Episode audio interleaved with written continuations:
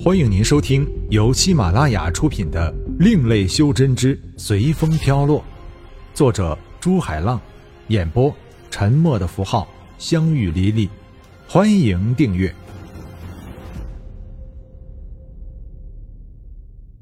第六十三章：错误的回忆。我现在就给你钱。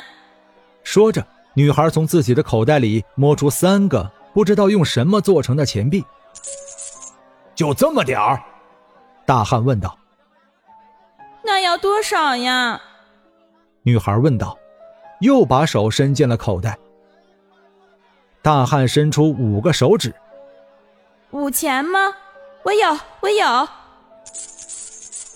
女孩说着，摸出五个钱币来。不是五钱。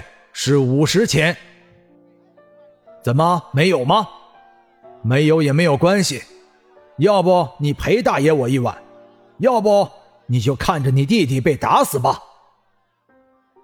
大汉满眼都是银光，伸手摸向女孩的胸部。呆子，我们救不救呀？花蕊正准备问下天宇，却发现天宇原来眼中的迷茫。正在慢慢消退，黑色的能量出现，并直接击中了大汉。第二次来，天宇一样没有体会平凡之心，依然没有改变当初的选择。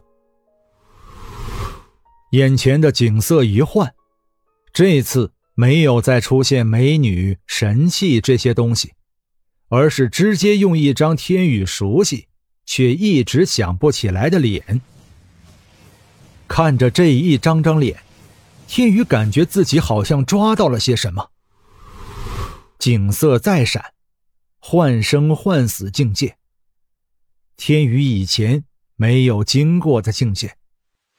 小雨，快起来吃饭啦，不然上学要迟到啦。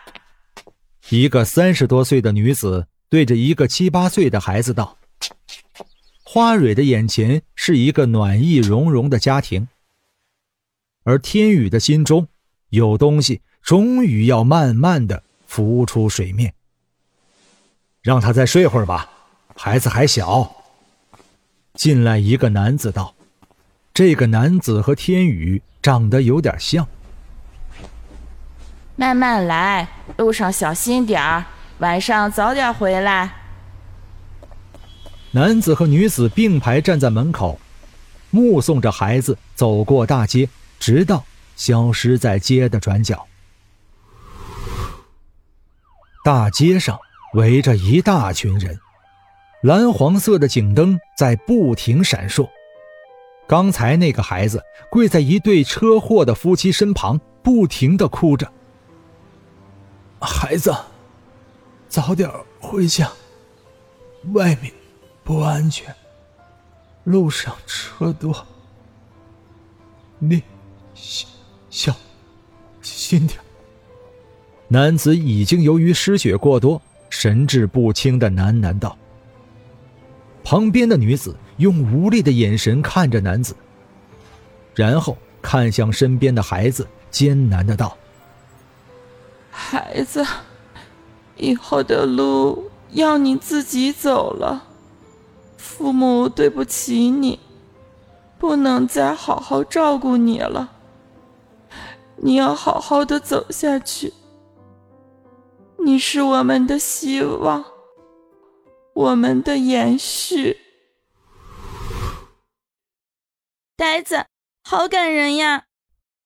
花蕊看到这样真情的一幕，擦着泪对天宇道：“呆子。”花蕊看到天宇没有回答自己，转过头看向天宇。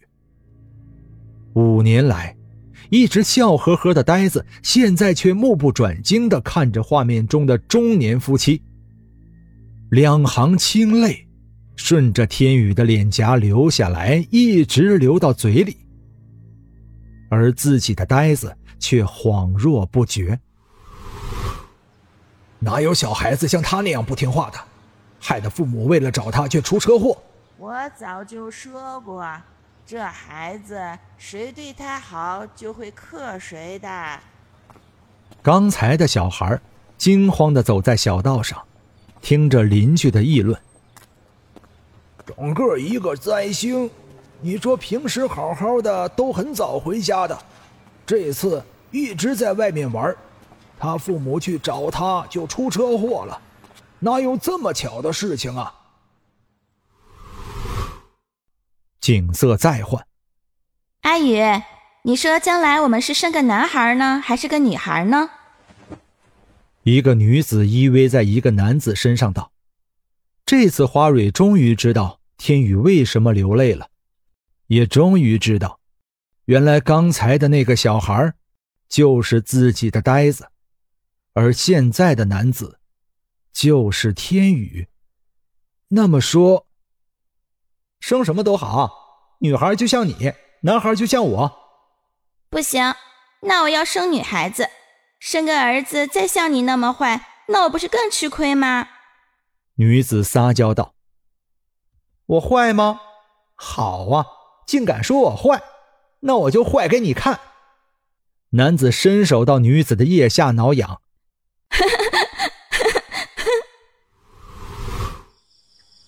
景色又一换。女子扶着男子走在深夜的大街上，男子走起来有些摇摇晃晃的。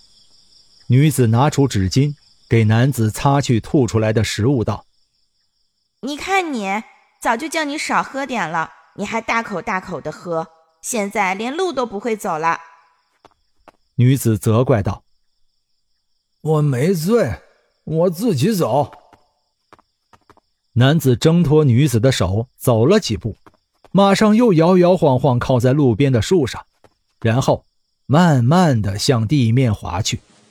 还说没醉。女子说着，走过去扶起男子，准备继续走。